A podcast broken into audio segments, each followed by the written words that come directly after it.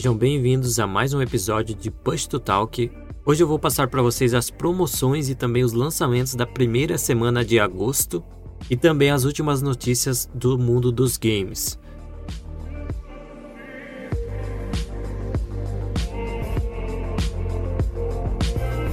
Vamos começar pela PlayStation Plus. Saíram aí os jogos da PlayStation Plus de agosto e esse mês a gente tem três jogos para PlayStation 4. Então, é, não são só dois jogos para PlayStation 4 e um para PS5. Temos o Hunters Arena Legends, que é para tem a versão de PS5 e a versão de PS4. Temos também um Plants vs Zombies Battle for Neighborville e o Tennis World Tour 2. Esses dois últimos são para PS4, mas também funcionam no PS5. Inclusive, também saiu a informação que a PS Plus perdeu 1,3 milhões de assinantes no primeiro trimestre de 2021.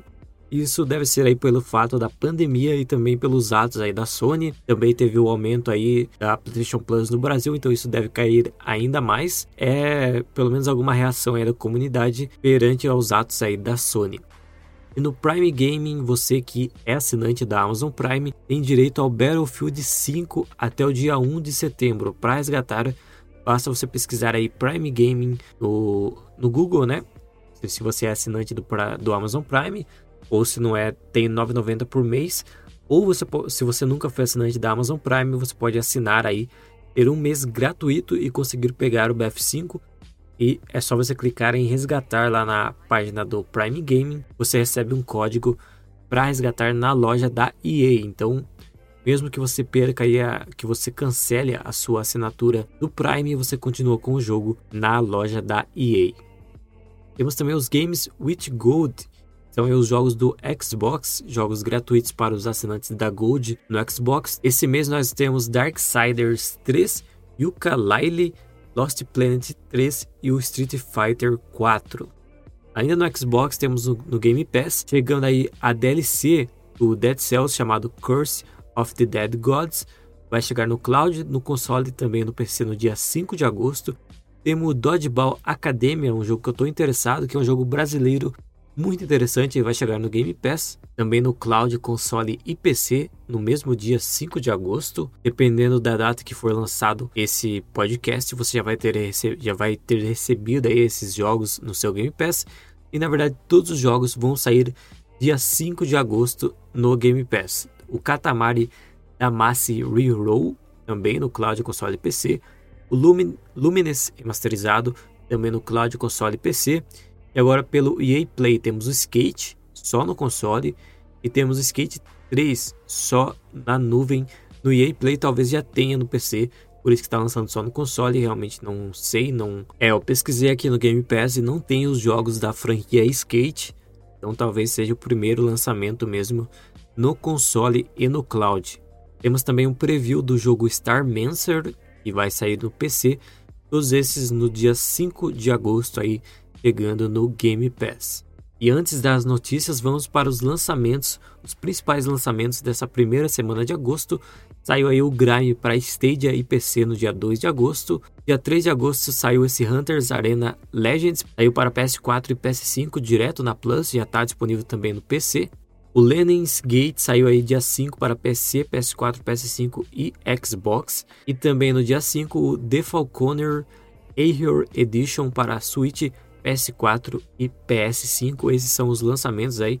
E depois dessa semana, dessa primeira semana de agosto, começa a voltar aí os grandes lançamentos. Temos Kena, temos 12 Minutes, vários jogos no Game Pass e eu vou continuar trazendo aqui no podcast. Agora vamos para as notícias, começando aí com Bloomberg e Jason Schreier, segundo aí uma fonte recebida pelo Jason Schreier, que é um repórter é, confiável, ele revelou aí e o Forbidden West, o novo Horizon, que estava previsto para o fim de 2021, novo exclusivo aí do PlayStation, vai ser para PS4 e PS5 e no futuro também eu acho que vai sair no PC. É, parece que ele foi adiado para o começo de 2022, primeiro trimestre de 2022. Então, o Horizon Forbidden West talvez aí nos próximos dias, próximas semanas, tenha confirmação do seu adiamento, assim como também foi adiado o God of War é, Ragnarok, entre aspas, é, foi adiado de 2021 para 2022 e eu não, não me surpreendo que o Forbidden West também seja adiado, porque até agora não teve muita coisa, apesar de ter tido ali um State of Play, já estava aí, estamos chegando aí na metade do ano, passamos na verdade da metade do ano e não tivemos tanta coisa, não tivemos uma data específica né, do lançamento, então eu acho que vai ser adiado mesmo para 2022. E o Gaules bateu um recorde aí na Twitch de subs. O Gaules chegou a 50 mil inscrições, na verdade passou, chegou a 51 mil naquela live, se tornou o quinto é, streamer com mais subs no mundo. Então o Gaules, que é um dos maiores streamers do mundo, pegou aí a meta, passou na verdade da meta de 50k de subs na Twitch surreal. E a Nintendo, que para quem não lembra, no final da Rio 2016, falando agora de Olimpíadas, no final ali na cerimônia de fechamento das Olimpíadas do Brasil, teve o Mario, teve um trailerzinho é, em parceria com a Nintendo, né, obviamente, onde é, no fim do trailer, o primeiro-ministro do Japão saiu ali com o chapeuzinho do Mario, do cano do Mario, se não me engano foi no Maracanã, né, o fechamento. Ele saiu ali do cano do Mario para anunciar, para fazer o marketing ali, né, da próxima Olimpíadas que seria que está sendo agora a Tóquio 2020.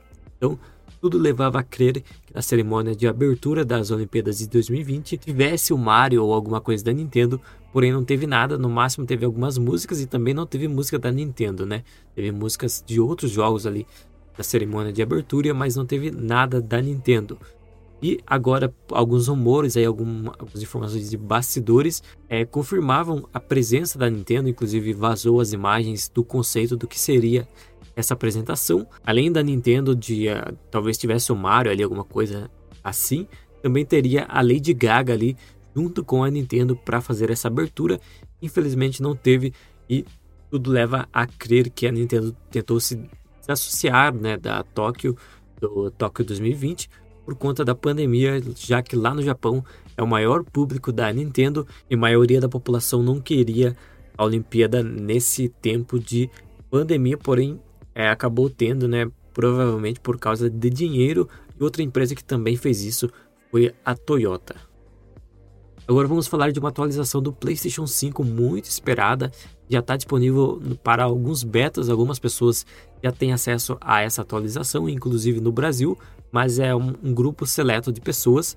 E essa atualização trouxe finalmente o suporte ao SSD M2 é expansível, que para quem não sabe, o PS5 é, abrindo ele, ele tem um slot, para quem não se lembra, né? Ano passado foi dito isso, porém a Sony lançou esse suporte, tem a entrada ali para você colocar um SSD é, externo, porém ele não era utilizável, não tinha como você usar ele, porque a Sony lançou o videogame basicamente sem esse suporte, e agora nessa atualização a gente vai poder espetar ali, como a gente fala, né, o, o SSD externo. Eu acho que não preciso para mim, é, eu tenho. É, são cerca de 800 GB né, de armazenamento no PS5 e o que eu não jogo eu desinstalo e instalo o que eu quiser jogar. Então, para mim não tem muita diferença, não vou gastar uma grana aí com um novo SSD que é muito caro no Brasil. Outra coisa que tem nessa atualização é que os jogos do PS4 e PS5 vão ficar separados ali na home porque muita gente estava confundindo, né? Entrando, jogando a versão de PS4, achando que era a versão de PS5. Agora vai ter ali algo mais evidente para você ver qual versão é de PS4 e qual é de PS5, separado ali na home, onde ficam ali aqueles ícones dos jogos. Algo bem interessante que eu vou usar também é o suporte ao áudio 3D, porque o PS5 tem áudio 3D, porém apenas no Pulse 3D, que é o, é o headphone, né, o headset proprietário né, da PS5. Então, na verdade é feito para o PS5, né, não é proprietário, você pode usar ele em qualquer lugar.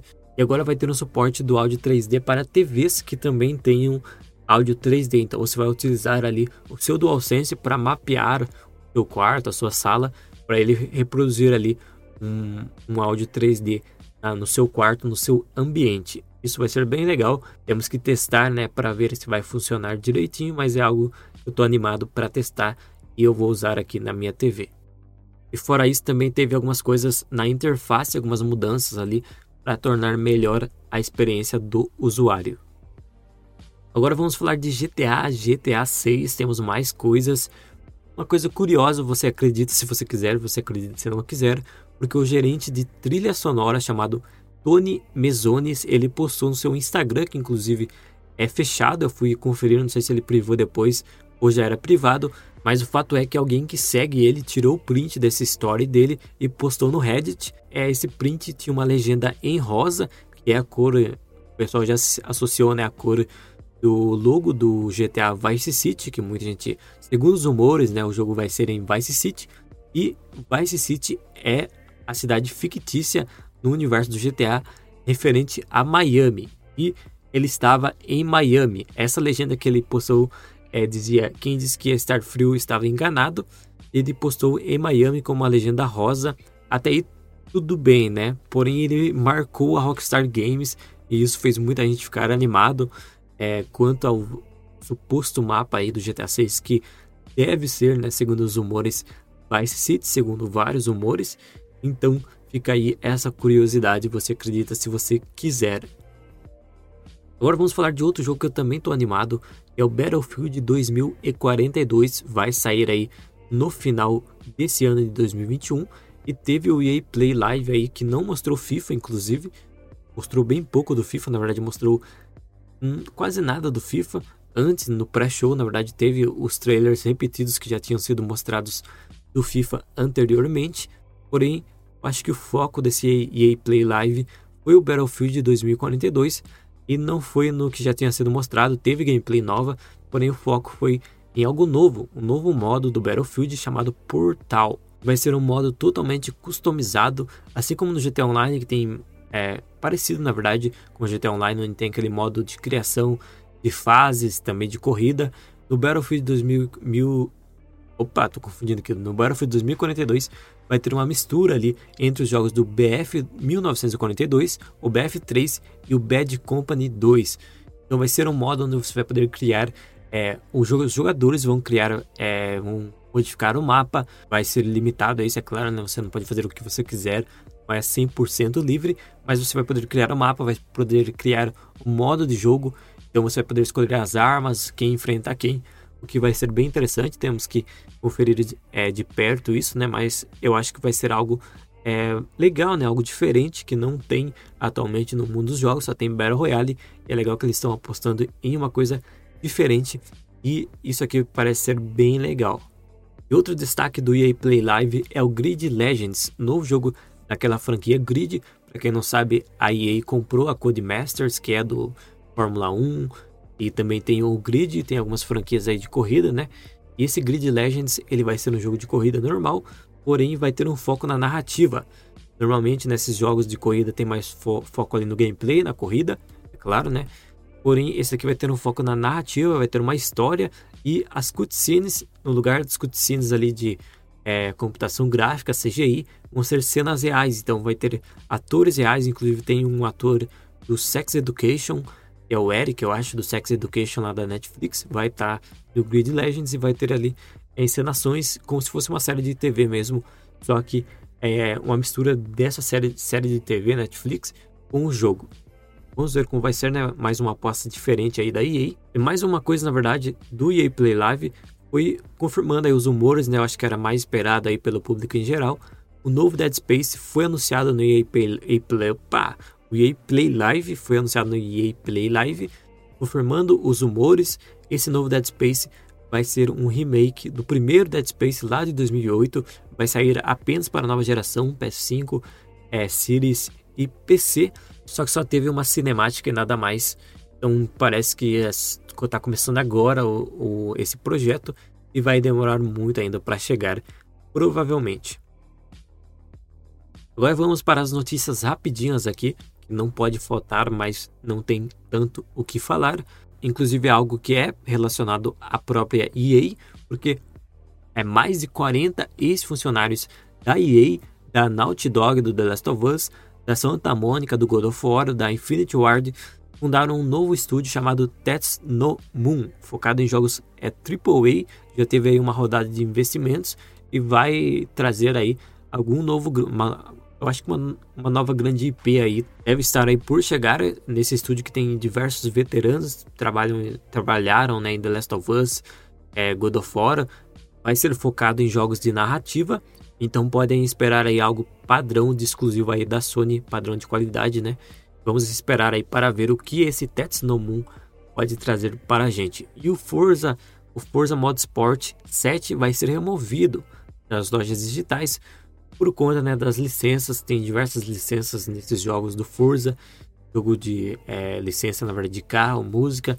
E ele vai ser removido, vai ter físico ainda para você, você que quer comprar. Porém, não vamos mais poder baixar aí no Game Pass e nem comprar por meios digitais. Também tivemos um evento da Anapurna, mostrou diversos jogos da Anapurna, mas o principal foi o Stray, que é um jogo lá, o jogo do gato, para quem não sabe. Saiu ali um trailer na época do Cyberpunk, que mostrou esse gato aí, né? O, o jogo do gato. Cyberpunk, é um jogo Cyberpunk também, chamado Stray. Ele estava previsto para ser lançado ainda esse ano de 2021, porém foi adiado para 2022. Teve uma gameplay nova para não deixar aí os fãs órfãos e vai ser lançado é, em 2022 para PC, PS4 e PS5. E outro jogo que também está chegando para PC e PS4 e PS5 é o Kena Bridge of Spirits, que era para ser lançado ainda agora, esse mês, né? Eu acho de agosto. Realmente acabei de ver aqui, era para ser lançado dia 24 de agosto e foi adiado em quase um mês, dia 21 de setembro aí, mês que vem, vamos ter o Kena Bridge of Spirits disponível. E o eFootball, o antigo PES, ele vai ser de graça, como todo mundo já está sabendo, porém a Master Liga e outros modos vão vir aí como DLC, então você vai ter que pagar para ter acesso ao Master Liga, é, talvez algumas copas, algumas coisas mais offline, e é, o foco do de graça mesmo vai ser mais para o é, competitivo on online, que é o mais jogado, né? E aí fica a dúvida se, você vai ter que pagar só pelo Master League, se você quiser jogar só o Master League, você vai ter que comprar ali um pacote englobando todos essas, esses modos que vão ser pagos. E também tivemos aí o Steam Deck, né, que você já deve estar sabendo, que vai ser o console da Steam, console portátil, e talvez concorra com o Nintendo Switch, talvez não. Ele vai ter suporte aí a todos os jogos da Steam na palma da sua mão, vai rodar todos os jogos da Steam, também vai rodar o Game Pass e a Epic Store, porque você vai poder ele é livre, né? A própria Valve falou isso que você pode instalar o Windows se você quiser, vai poder instalar ali as outras lojas e jogar o jogo de onde você quiser, é porque o software dele é livre. Ele vai ser lançado no começo do ano que vem com preços a partir de 399 dólares. Ele não tem previsão para chegar no Brasil, nem sei se vai chegar, porém já começou a pré-venda lá nos Estados Unidos, inclusive é, é, esgotou em tempo recorde. E esse aí é o novo Steam Deck, bem interessante, eu achei legal. Para quem tem PC já, eu acho que não é tão valoroso, mas para quem não tem, vai considerar pegar o Steam Deck ali, principalmente por ser portátil e poder rodar ali o seu Death Stranding, o seu Horizon Zero Dawn e todos os jogos do Xbox na palma da sua mão. E algo que aconteceu também foi os subs da Twitch que sofreram uma redução permanente de 66%, foi de 22,99 é, para 7,90 o sub ali mais barato, tier 1 de um mês. Diversos países sofreram aí esse reajuste sofreram entre aspas, né, para se adequar à realidade de cada país, né? Tem país que está mais barato ainda que o Brasil, tem país que obviamente está mais caro, é conforme a realidade de cada país. Antes era só uma conversão, é, tinha o dólar e ele convertia para o Brasil e aí ficava 23 reais. Teve um momento até que o dólar ficou tão caro que passou de 23 reais.